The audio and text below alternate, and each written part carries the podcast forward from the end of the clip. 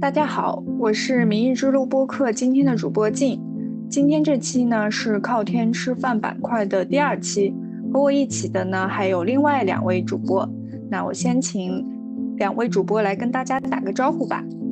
Hello，大家好，好久不见啊，我是野恒。Hello，大家好啊，好久不见，我是松亚。那首先呢，我可能要先说一个抱歉，就是之前呢拍脑袋想出来要做一个这个靠天吃饭的板块。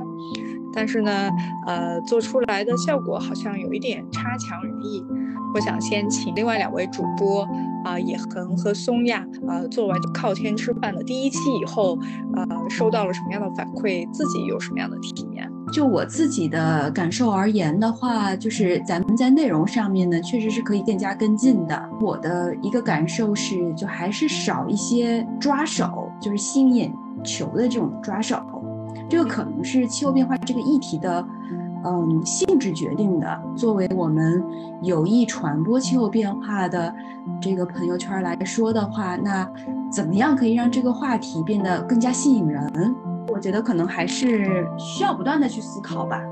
因为我记得松亚的这个，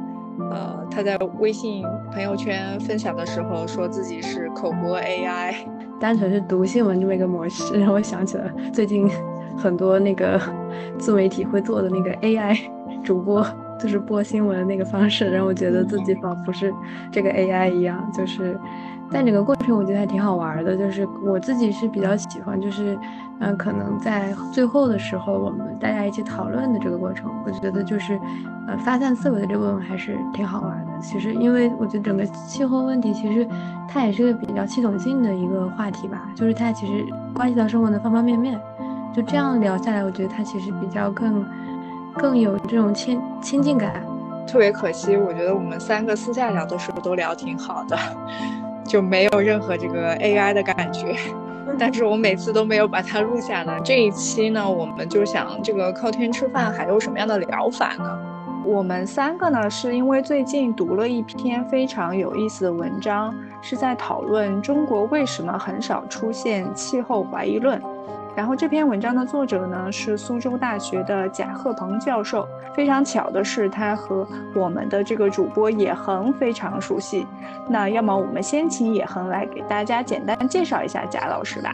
嗯，好呀，好呀。啊，我我实际上是很早就认识贾老师的，但是呢，也是啊，也是通过读贾老师的文章。嗯，那么。关于气候变化呢，贾老师啊有多重身份啊，一个是前气候记者啊，贾老师应该是我知道的属于国内最早一批从事气候变化报道的记者了吧？啊，贾老师早年组织过许多啊气候变化报道相关的记者培训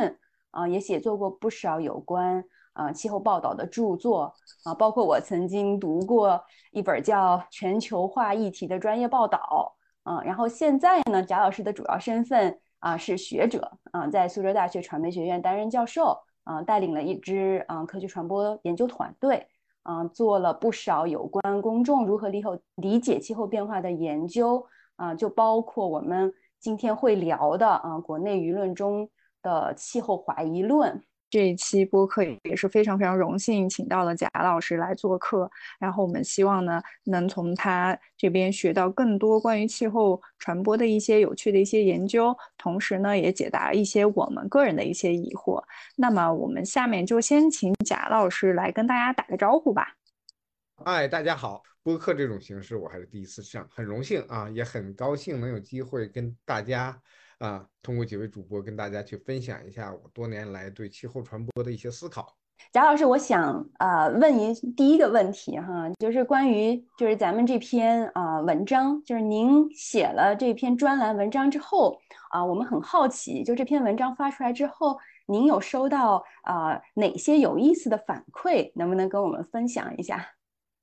嗯，首先呃，我觉得这个。因为发 这个文章是发在知识分子嘛，那大家都知道知识分子这个公众号是很有影响的啊。那么首先应该说是收到了很蛮多的这个读者的这样的一个反馈。那么大多数的这个读者呢，呃，确实是还是比较认同这个文章中的这样的一些主要的这样的一些观点的。那么，呃，让大家这个反馈比较积极的呢，我想恰恰是这个文章本身的一个。有意思的地方，那就是哦，大家一看到这个反馈，就是哦，原来是这么回事。因为呢，每个人都知道气候变化这个问题非常重要。每个人都知道它在国家议程中占有的地位很重要，但是每个人啊，可能都会或多或少的觉得这个事情与我无关呀，或者说我对他并平常并没有那么关注啊，所以都不会去特别认真的去思考气候变化方面的一些问题啊。那所以，我这一篇文章出来之后，一下子给人就是从我对读者反馈中的这个理解来看啊，我就觉得是大家一看哦，原来都是这么回事，那。我不敢说，因为这篇文章中确实还是有一些观点，还是并不是完全基于一个实证的数据的啊。大部应该说是基于实证的数据了，但是还是有一些这个观点是基于我自己的一些思考啊，所以我不敢说我的这个文章的观点百分之百是正确的。但是啊，从读者的反馈中，我可以能感受到的就是这些读者们看了这篇文章之后。那大家应该说对这个文章还是应该说是一个非常感兴趣的啊，然后那么他们应该说对气候这样一个问题，确实是一下子引发了大家的相关的思考和讨论。那贾老师，您啊收获的这些反馈当中，有一些质疑的意见吗？会有挑战您的这些反馈吗？嗯，应该这么说，应该说在这个单纯的。从事实或者说从事实的这样一些推论层面上，呃，提出质疑的并不是很多。那么有一些，我觉得是做出了一些补充啊。那么比如说，顺着我所提出来的这个大家对气候的这个并不是那么足够的关注这一点，去进行了一些补充。那么还有人呢，就是因为这篇文章中也提出了，这个大家之所以口头上赞许气候变化，但是实际上。呃，并不是认真的去思考这样的一个问题啊，我我们提出了，这可能是跟很很大程度上是跟这个气候这样一个议题在中国的政治议程中占据了很大的一个主导的地位。那么，所以也有一些这个读者的反馈呢。是沿着这样的一个方向，那就是举一个什么样的例子？举的我原话我忘了，大概的意思就是说，什么样的东西只要它出现在政府议程中，大家都会赞成的。但是赞成了，并不意味着大家真的会认真去想它。确实是有有一位朋友，这个很立场严正的说，我们这个文章。中介绍的一些研究是政治不正确啊，这个 我就在这里，因为 就不会详细说了。但是，但总之嘛，就是，但是我觉得这个也是值得思考的。我们先抛开那个具体的他的指责的点不说啊，但是我觉得值得思考的一个地方在于，呃，这样的一个去研究我们气候态度的这样的一个文章，它能被。拉扯到政治不正确，被拉扯到这样的一个呃政治政治立场上，那我想这也说明了气候传播或者说气候变化这样的一个议题的传播的一些很多独很独特的特点，那就是它是一个就从公众的认知层面没有得到足够的关注，但是又被高度政治化了的这样的一个议题。所以从这个角度来看的话，就是气候变化这个议题在我们国内跟西方社会一样，哈，大家同样面临着被政治化的这样子的一个处处境。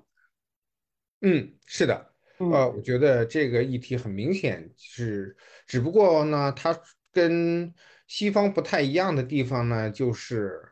应该说它是沿着政治化的两种路径。当然了。关于中国的这种如何去政治化，我一会儿还会去详细解释。我觉得它跟西方是不太一样的，就是说从它得到了政治资源这一点上来讲，两者都是在处于政治化的。但是西方的政治化更多的是说它被带入了党派立场之争，那么基本上变成了一个保守派会反对气候变化，自由派会赞成气候变化，就是说政治立场和气候立场在逐渐的。呃，融合。那么在中国呢，因为我们并没有一个明显的这个政治路线之争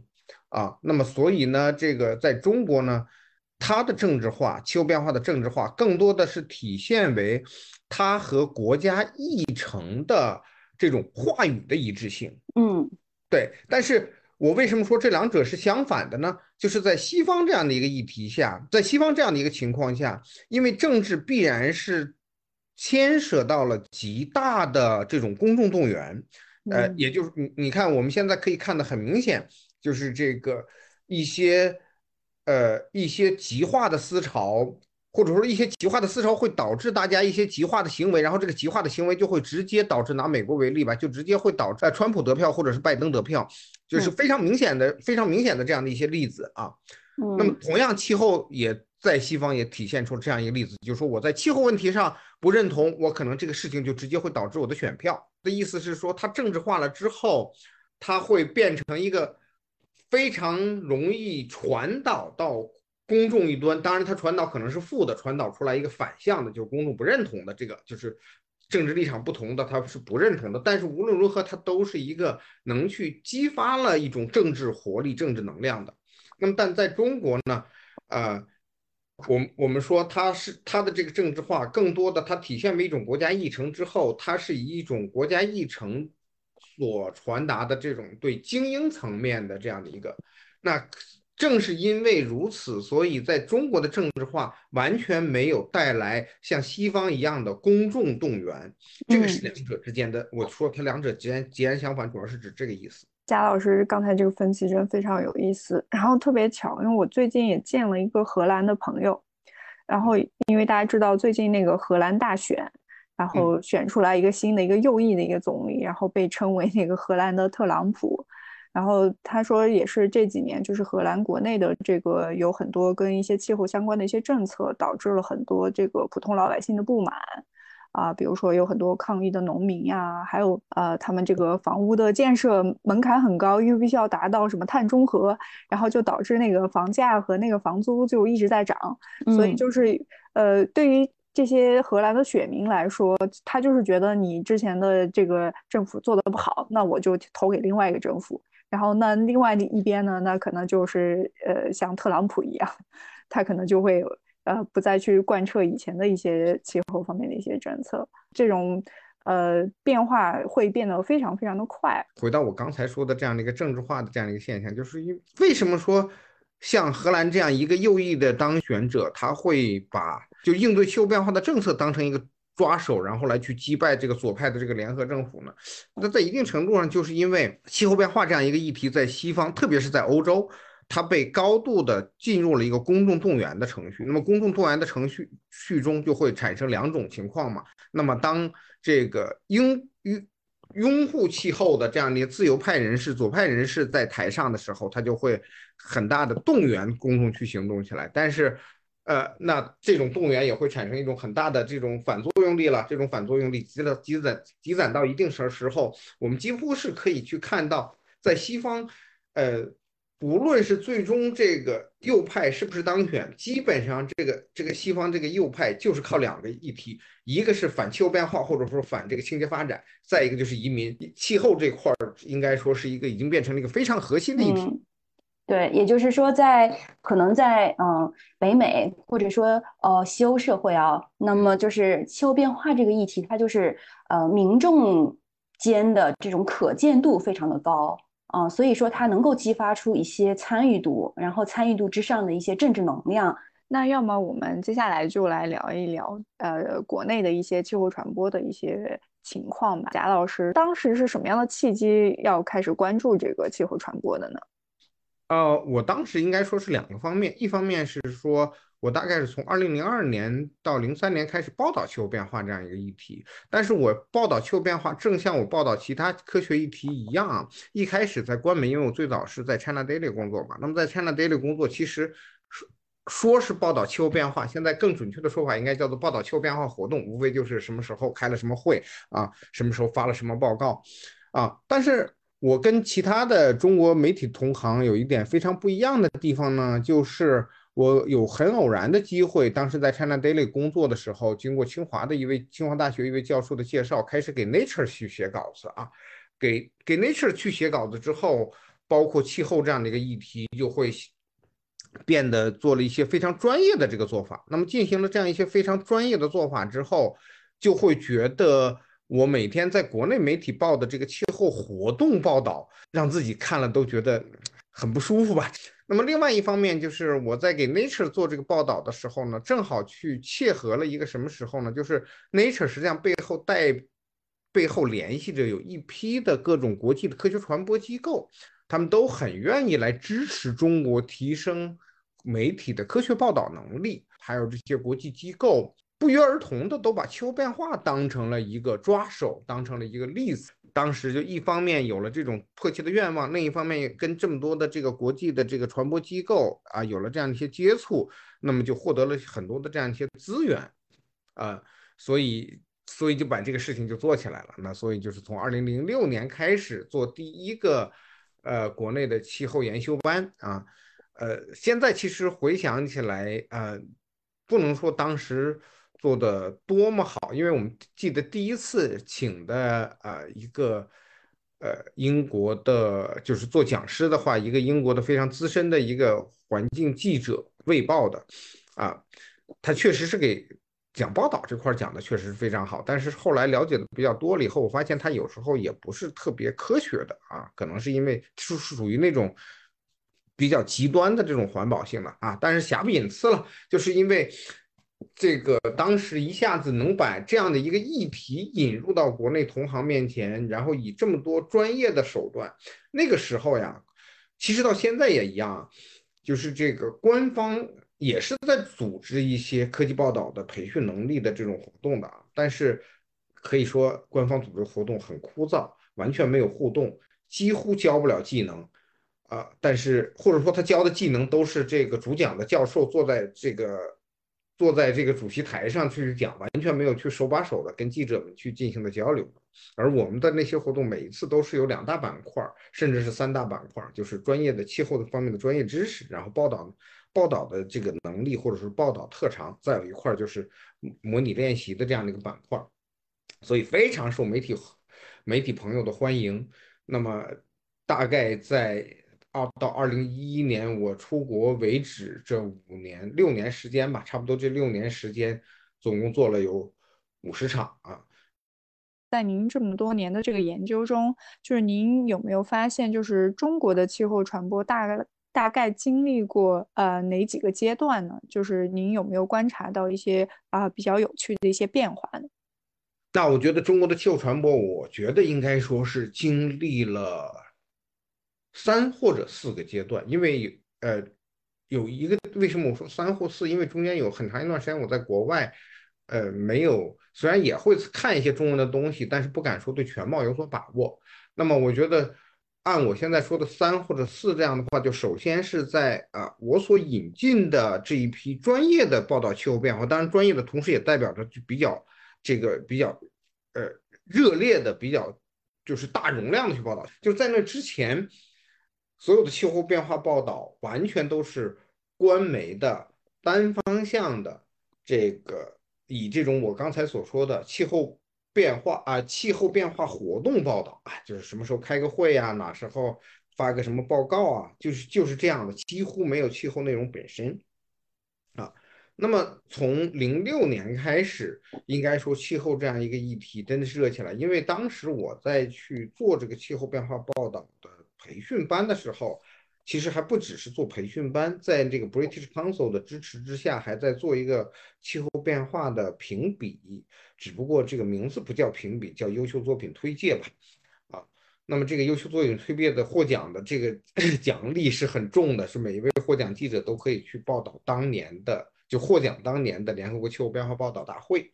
参加者还是蛮积极的，每一次都能收到一百五十到两百篇的这样的一个作品。而且很多报道的质量还是非常好的。说实话，这个比现在的应该说还是要有好，水平要高的啊。这个投入的精力各个方面重，但是这个我们我觉得不好跟现在比，因为那个时候的媒是属于中国媒体的黄金时代嘛。这个那那那个时候，这个大家报其他的内容的东西也都是这样的这种大体量的这种作品啊。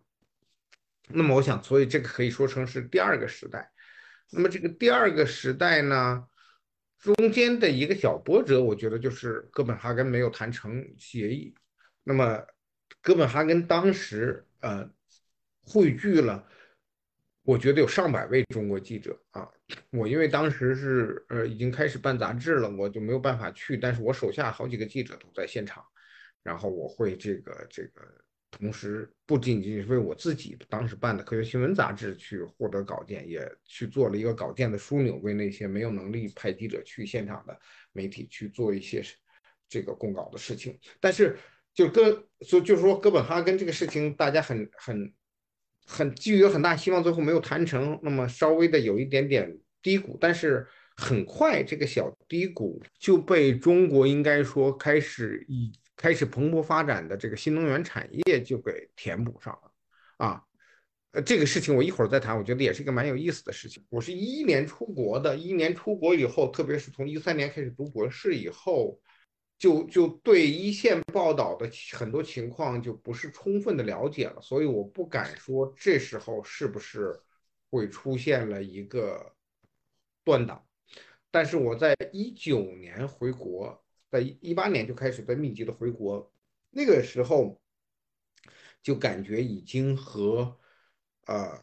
就感觉已经和我们零六零七年开始推动这个气候变化的情况就很不一样。目前现在的这样的一个阶段，大概就具体它是从哪一年开始，我觉得不好说。呃，但是很显然是和始于零六零七年的那一波。带着热忱的报道气候变化是非常大的不一样的。那么现在继续留在气候这个领域里的，呃，这样的媒体朋友应该说是凤毛麟角。那么，因为这个以后我不在新闻一线了，但是还是作为一个呃 trainer，作为一个学者，也会给给媒体上一些课。那我很明显的感觉到现在。还去关注气候变化的，或者说是参加这个媒体气候变化报道培训的这个媒体同行们，呃，不论是从意识上还是报道能力上，应该说比零六零七年那一波涌现出来的媒体同行要要要要要差了一些吧。所以我觉得这也是，这可以是称之为。又一个阶段了。我觉得就像您说的，其实它和这个整个中国媒体的现在这个环境的变化也是有非常大的关系的。呃，可能一方面是这个传统媒体越来越呃呃存在感其实越来越低，还有就可能现在的这个自媒体也越来越多，就大家的这个社交在社交平台上也有更多的这个发言的机会，就是其实。呃，尤其是像这这些短视频啊，问一下您，就是您有没有观察到，就是呃，在这些不同的媒体平台上，就比如说，如果我们说传统媒体可能是一块儿，然后这些自媒体它不同的形式，然后不同的平台又是一块儿，那您有没有发现到一些就是关于这些气候传播一些很有意思的一些现象呢？呃，如果说我们零六零七年那一波热潮的话，几乎让气候报道。占据了中国环境科技报道的相当分量的话，那么现在，呃，气候传播，先不要说它跟一般性的新闻报道相比了，就是跟这个环境科学类报道的相比，它占的分量都要小很多了。这是这是第一点。那么第二点呢，就是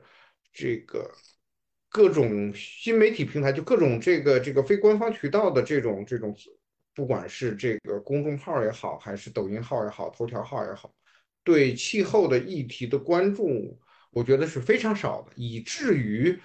我们基本上就比如说我们说到科普，我们立刻可以列出一一群什么无穷小亮呀这样的一些热门的科普博主，所以就是你即使不是一个像我这样做科学传播的人，你也可以列出来几个。但是你说气候，你现在能列出几个这种有名的这样的一个博主或者是这个主播？应该说这是一个整体环境的这样的一个下降。那么至于说在这样的一个媒体平台的有意思的现象，那我觉得其实这个是我们前不久做的一项研究啊。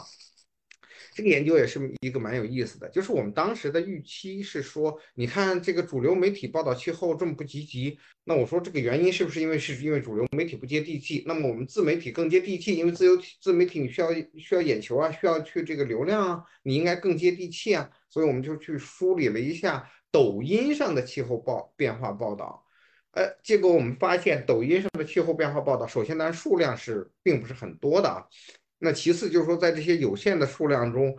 的这个报道者继续不接地气啊，很少有把这个气候这样一个议题跟老百姓去紧密的结合起来的。呃，仍然是去讲的，这是这些像主流媒体平台做的一样，就是特别宏大的这种叙事啊，这些就总之就是普通人不会特别感兴趣的这种这种内容。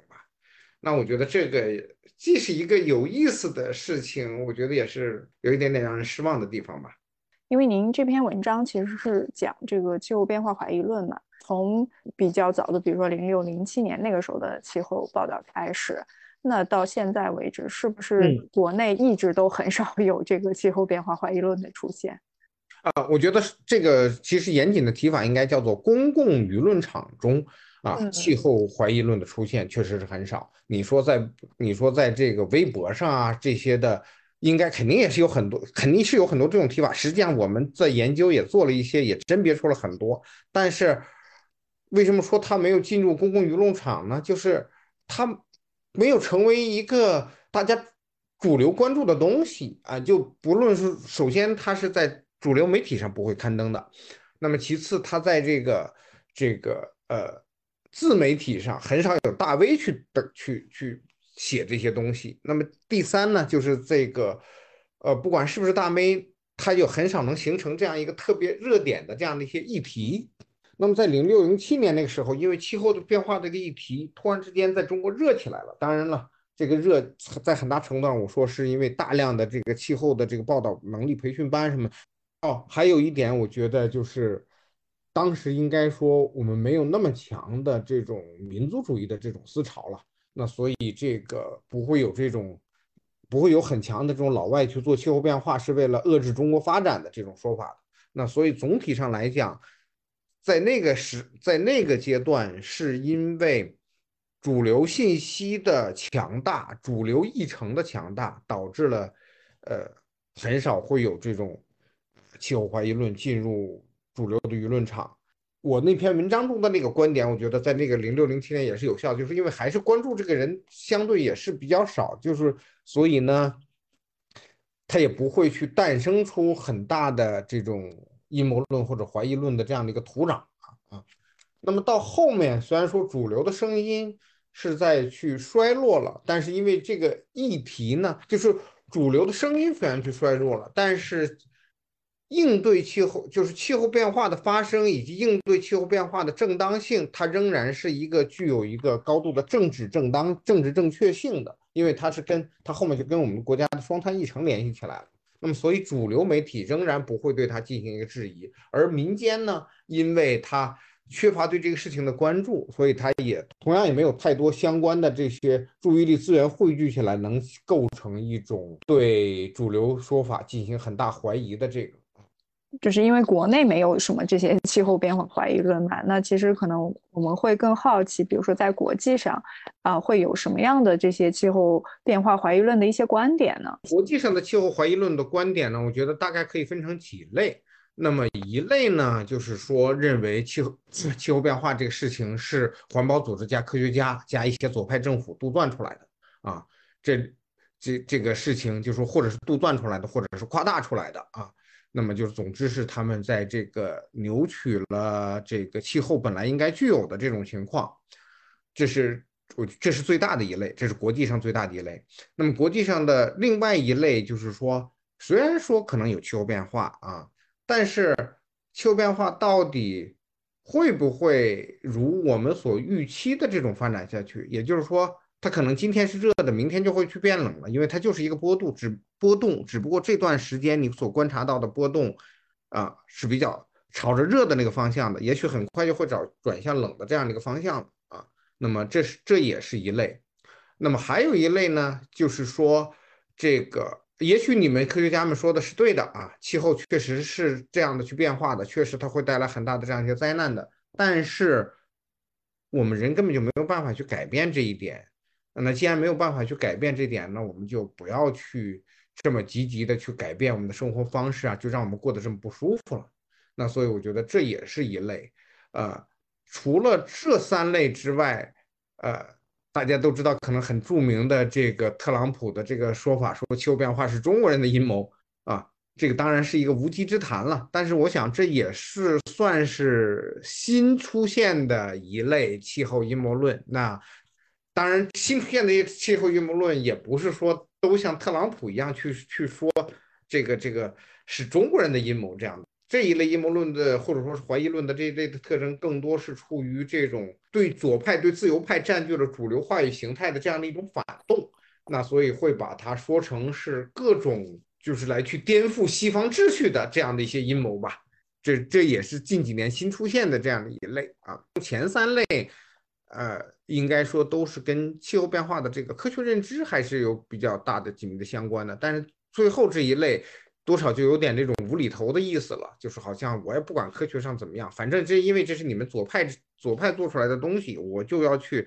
今今天找用中国做替罪羊，明天可以用其他国家做替罪羊，总之我就要去找一个替罪羊来去推翻气候这个说法。钱老师好，我这边其实想问问您，就是您刚刚谈到一些可能国际上的这个气候变化怀疑论嘛，其实就是国内现在有的时候我们其实能看到一些可能关于气候上面比较奇怪的一些言论，比如说可能会觉得啊，这个西北地区是不是开始出现暖湿化的趋势？之前我们看到有一篇自媒体的文章写着，大概是重回大唐盛世这么一个论调吧，就是还挺挺有意思，就很好奇。为什么会出现这么一种论调？然后不知道您有没有对这些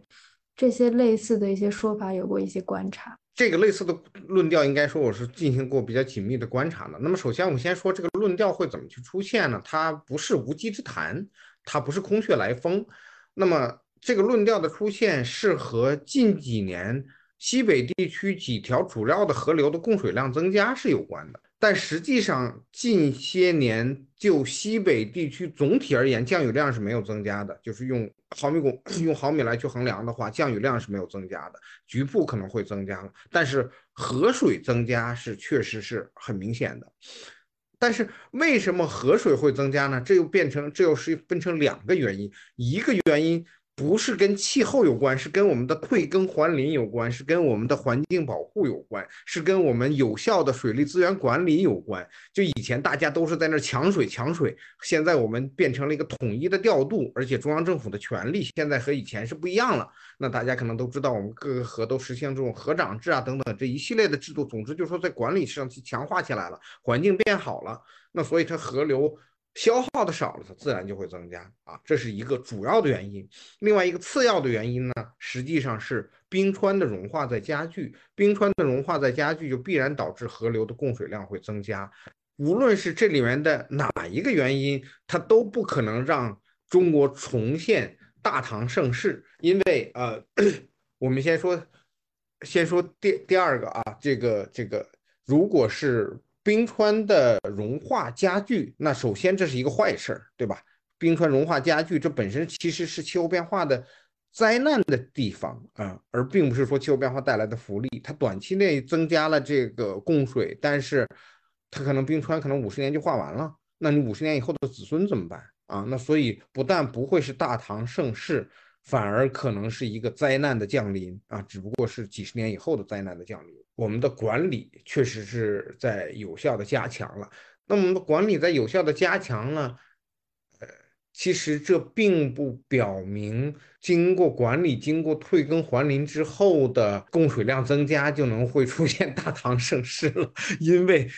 大唐盛世的前提是西北是一个主要的物资出产地啊。我们现在通过管理之后，事实上是什么呢？事实上是把呃西北。农业产出各个方面的产出都在压下来了，变成更多的是放在了适合发展农业的地方，适合发展各种产出的地方。西北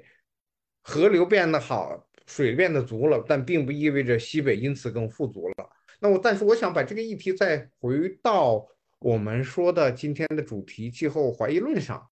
啊，我们姑且把这个也算是一种气候怀疑论吧，因为它可能。会导致说啊，那既然气候变化能带来大唐盛世，那我们就不要去对付它了嘛？那我们就让它顺其自然，我们大唐不就又来了吗？我们回到这个，我们把它回到这样的一个议题上。那首先，呃，我觉得它一个比较有意思的地方在于，这个气候怀疑论跟西方的这种版本是非常不一样的啊。就是西方的这种版本，它更多的。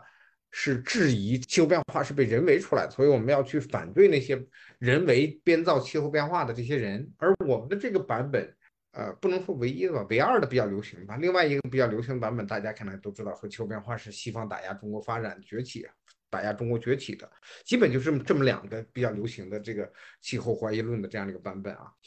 那么这个这个，我们把它放在了。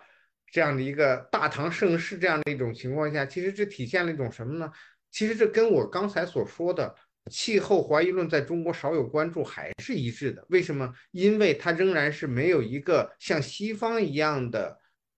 我们一个对立物，一个靶子啊。西方的那个靶子就是这个左派啊，就是这个环保组织啊，就是这个这个这个被被绿色洗脑的科学家。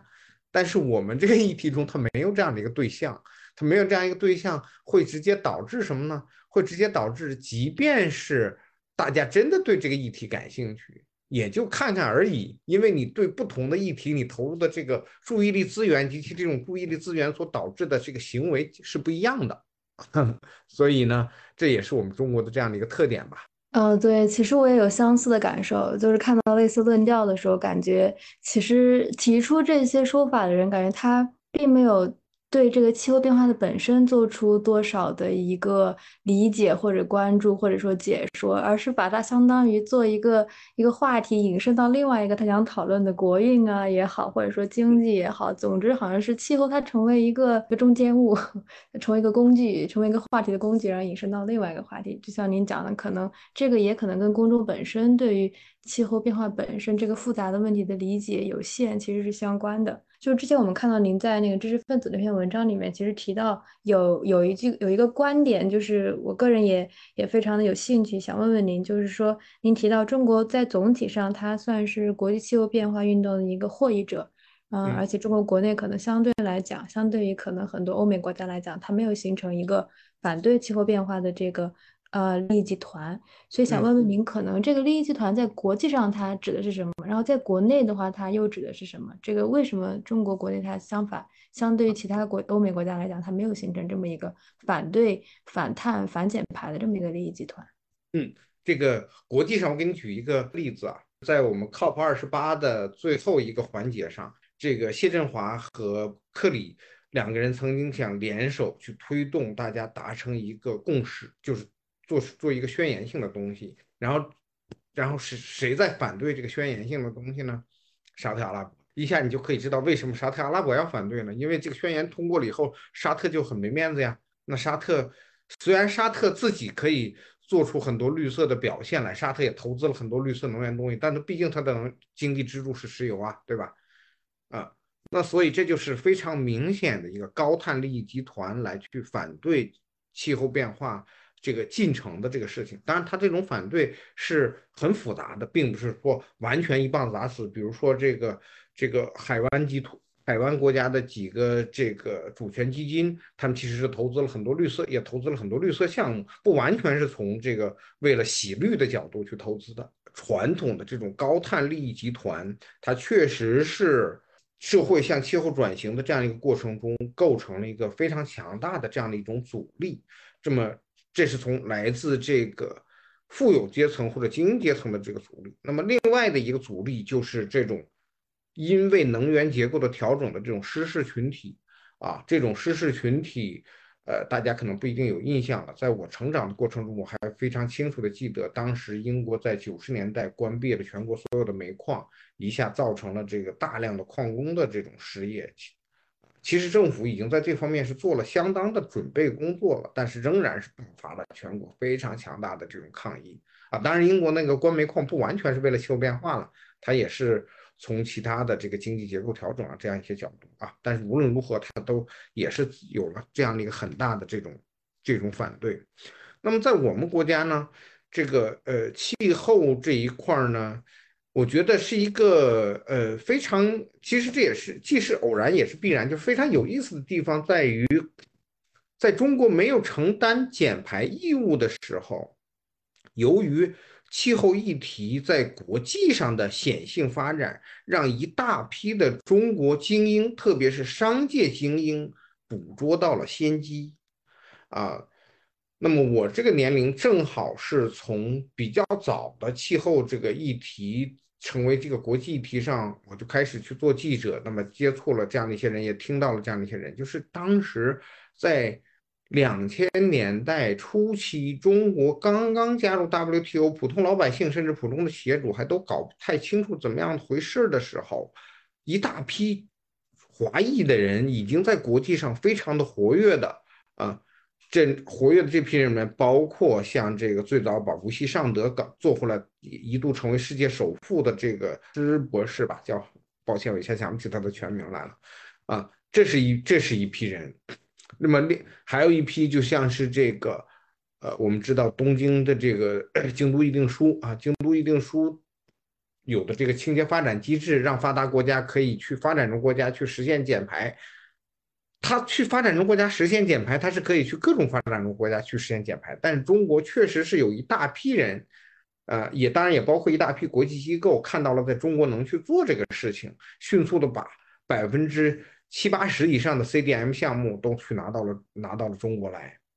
那么，所以中国在这个气候这样一个运动的早期的过程中，它不仅仅是作为一个物质的受益者。还有一点是说，这一大批人回来，他带来了很多的知识，带回来很多的这样的一些技能，他就很早的去孕育出了这么一批气候精英出来，或者说这个低碳精英出来。那么这样的一批人在迅速的推动着中国任何的一个相关的这样一些领域去向它靠近，而在这同时，因为中国没有减排的义务，中国的市场。特别是发达国家的这些市场又有减排的义务，这就为中国创造了大量的这样的一些商机。实际上，我们今天不论是说，呃，新电动汽车也好，我们的这个风机，或者说我们的太阳能出口也好，这些东西最早技术都不是中国自己去做的啊，西方都在尝试去做，并且都有原型机出来，但是最终。中国都成了世界独霸世界的，占有世界百产能百分之七八十的这样的，那在很大程度上都是因为这个本身中国有这种迅速的这种工业化的这样一个能力，再加上这样的一批气候精英，再加上迅速因为气候这个议题敞开的这种国际市场，那这些都让中国可以说是吃足了气候红利。那么在这种吃足了气候红利的这样一个情况下，呃，那。当然，它不会产生这种很强的这种抵制力量。那么在另一方面呢，呃，我们我在那个文章中提过一点，我没有完全做过调查，但是我基本上是从我个人的经验是相信的，我没有一座矿山的关闭是因为为了应对气候变化去关闭的。那么这个从结果上来讲，就不会像造成像英国、造成像德国一样的一一大批这个工薪阶层反对气候变化的工薪阶层。但这个事儿其实也是很有意思的一件事情，就是我们不关闭矿山，我们最主要是从社会稳定这样一个节点上在考虑问题的。但这个节点又恰恰的可以说阴差阳错，也可以说是一种时代的必然，就都汇总成了一个。让中国去享受气候红利啊啊，比如说现在这个外媒在报道中国气候变化的时候，都会有用两句话，一方面就讲中国是成为许多呃绿产品的世界领导者，那另一方面也会去说中国仍然是在新建一些煤电站啊煤电厂，那么这个中国新建这些煤电厂。我们从站在气候的角度肯定是不应该的了，但是你站在中国的角度，不仅仅是考虑这些煤电厂它自身的这个经济方面的发展，它在很大程度上也是在考虑矿山的就业问题，呃，能源产区的这些就业问题，社会社会生计这些问题，啊，那么这些在客观上就极大的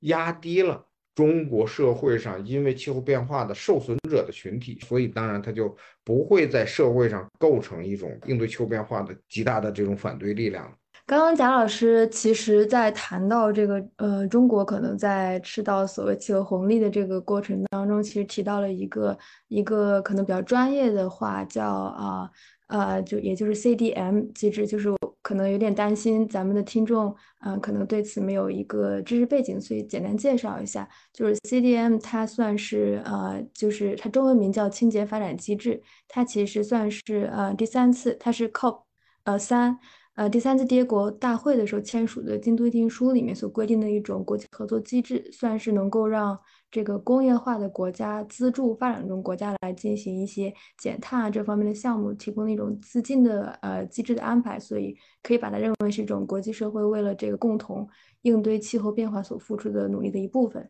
所以我觉得刚刚蒋老师分享的这一点很有意思，就是提到说可能在。呃，就是中国在这个不断的去应对气候的过程当中，其实很多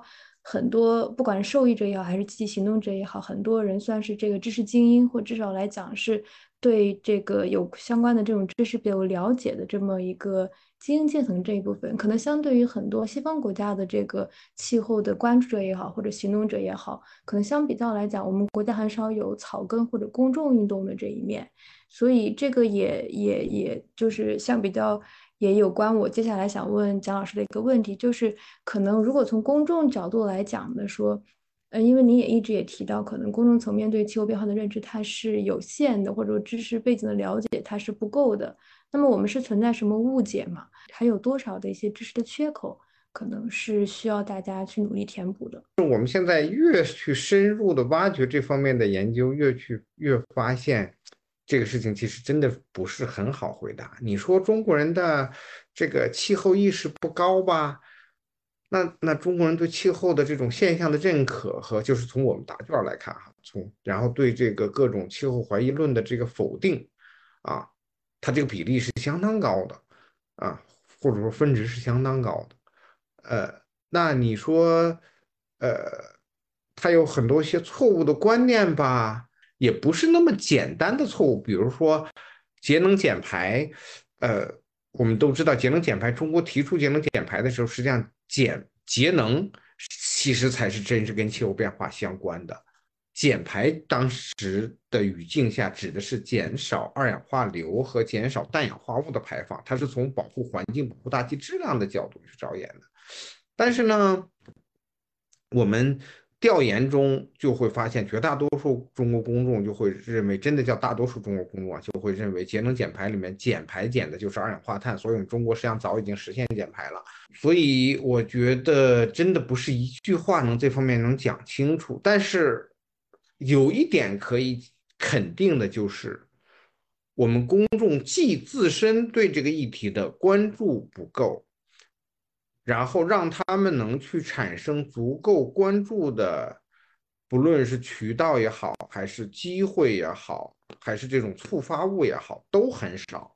所以这就综合下来，就导致着在气候这样一个议题上，我们很难说是因为他掌握了某些知识，还是没掌握某些知识的问题，而主要是一个在这方面缺乏足够的意识。那么，像一个最简单的或者说最直接的问题，就是气候变化。既然是气候变化嘛，它一定是跟我们的天气气象，特别是极端气候条、极端气候事件应该是有关的。但这样一个最简单的这样的一个事情，在中国媒体中被报道的就是非常非常的少，大家都不会把呃异常的现气候现象，甚至一些灾灾难气象的灾难，把它联系到气候变化上，呃，所以导致的结果就是。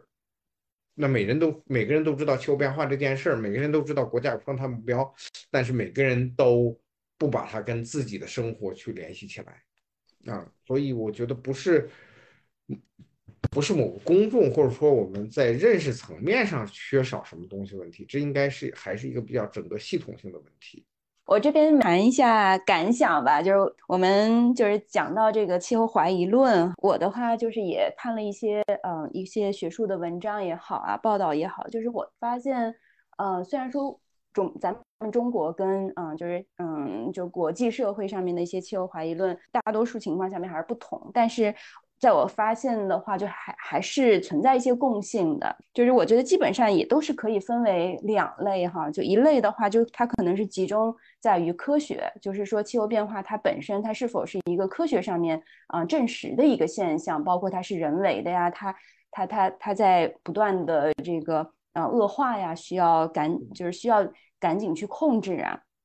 就是关于就是科学这一类，然后另外一类，我觉得更多的是，嗯，就是涉及到社会政治这些观念啊，或者说就是跟或者说跟 power 啊，跟地缘政治相关啊，就这就涉及到就是国家的发展权啊，国际关系啊，就等等，嗯，然后嗯，我觉得在我们国内的话，就是可能，嗯，就是这两种也都有。嗯，所以呢，就是即便就是现在咱们嗯国内的这个怀疑论比较少，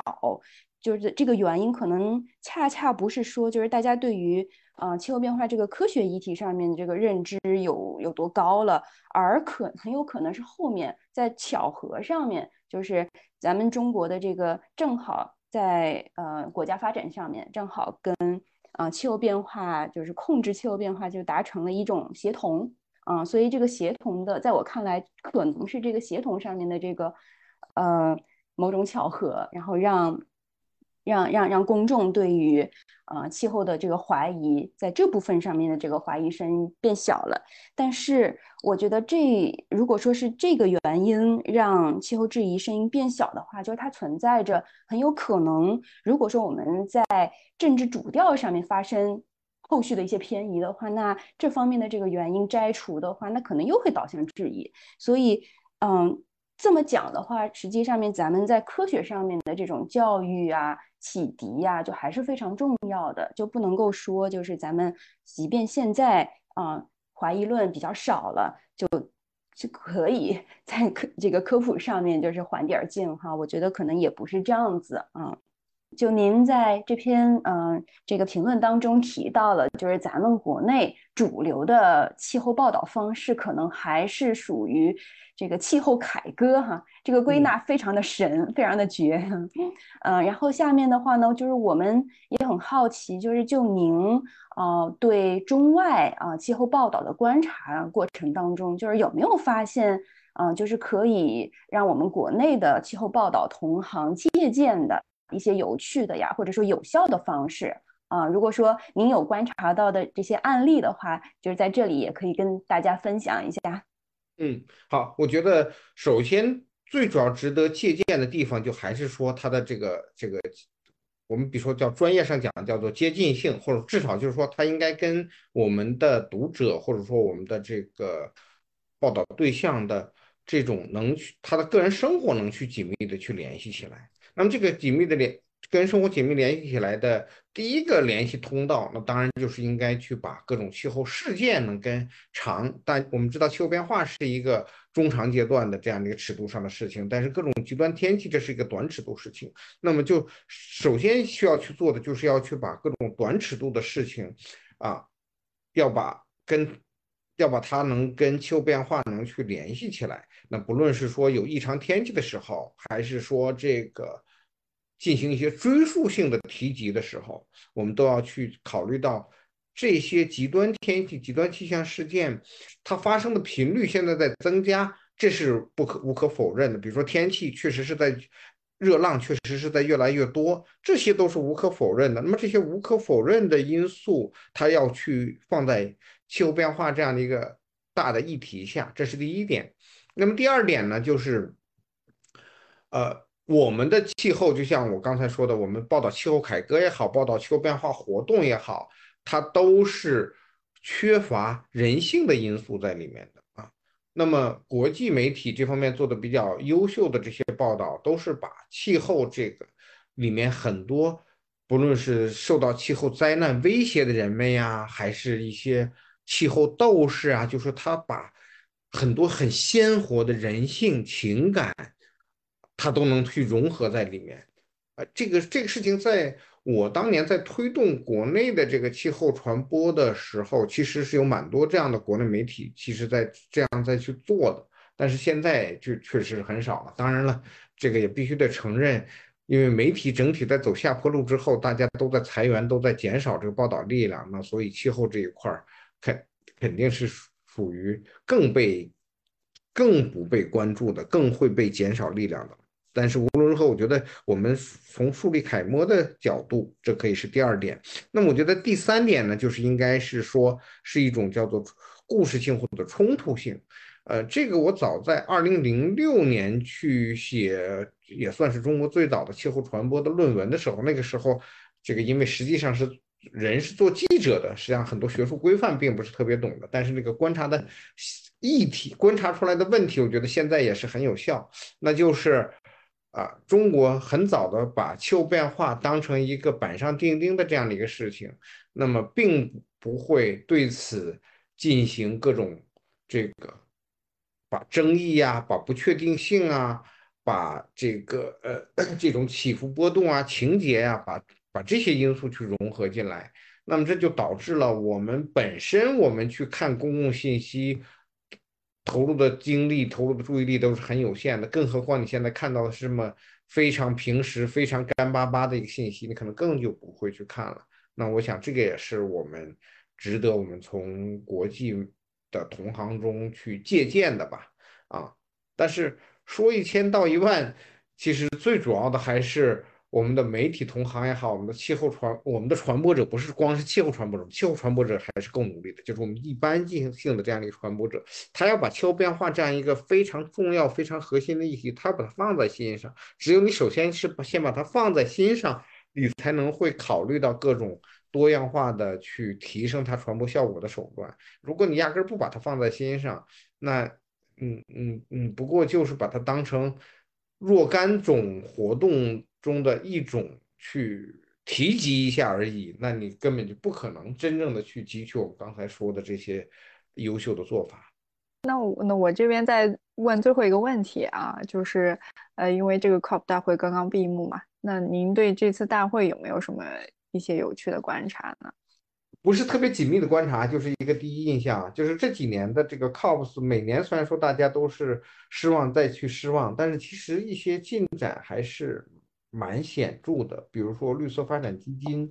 我觉得这个进展就大家吵归吵，但这个事情在都在实际的运作起来了。这个二零二二年这个发达国家提供的这一千亿美元已经到位了，这个是。这个是我觉得是很难得的一个事情，不是说这个钱的数量的问题，而是这个提供这个钱，它代表的是一种真正的愿意把这个事情做一个 global 的这种 mission 来去推动。那我觉得就是虽然说每次的 COPs 出巴黎以后的每次的 COPs 我们都看不到那种特别轰心惊心动魄的、特别轰动的那种大事情了，但是小的具体的事情一件件还是在往前去推动的。说老实话。在我二零一零年之前去做气候变化报道的时候，啊，我自己亲自经历的一个，你知道江克俊吧？巴盖韦能源研究所的江克俊研究员，他在二零零七年，呃，在能源基金会的支持下，呃，写过一个报告，在中国极端这个低碳的情形下，就是政策上就会非常高，对高碳非常高的税啊等等这些的，就是这很极端的这个政策情形下，中国有可能在。二零三五年实现碳达峰，啊，那个时候就即便如此，他这个报告出来，呃，代表官方的这个媒体和代表官方的这个专家还对他批驳一片，因为那个时候中国的主流途径主主流的声音就是二零五零年前想让我们减排门也没有。当时其实做这些报道，但是压根儿就没想到中国真正能还能成为一个 global leader。哎，我没有想到，你看到了我们这个。二零年的时候，居然就能提出这个双碳议程，然后实现碳中和的时间只比发达国家的承诺晚了十年。那在这个中间呢，我们其实是没看到说有什么特别大的革命性的这种进展。但是这些技术、这些经济、这些产业的这些发展，就一步步的推着你，就能让你实现一些在几年前看起来还像是梦想一样的东西。所以，啊，这也是我对 COP 的这样一个评价。就虽然说我们可能不一定能经常看到 COPs 的这个一五年的 COPs 这样的惊心动魄，或者像零八年的哥本哈根一样巨大的失望，而更多的是觉得有点失望，嗯，也不过有有点失望，有点平淡。但是正是这种失望加平淡，失望加平淡，整个气候这件事情还是一步步在向前进步的。这也是我们还一直，我相信几位主播也是这样的，还一直愿意投身到这个这个领域里面的主要原因吧，就是我们还有盼头。感觉贾老师还是挺乐观的。哎，对对对，我就是一个比较乐观的人啊，屡遭屡败屡战屡战，哪怕再败也还会再战。我早期开始做记者的，我的第一个，我九八年开始做记者，开始做的第一个系列的事情就是反对北京的拆迁啊。那个时候真的叫屡败屡战屡战屡败，但是也也也也不觉得败了就多让人这个 frustration。反正总之人乐观一点就就会比较好吧，想不起来该说什么了。那就谢谢贾老师，谢谢贾老师。今天的播客就到这里。如果你喜欢今天的播客，欢迎分享给更多朋友，也欢迎关注我们的微信公号“明日之路明日之时”，和我们一起探索可持续的明日之路。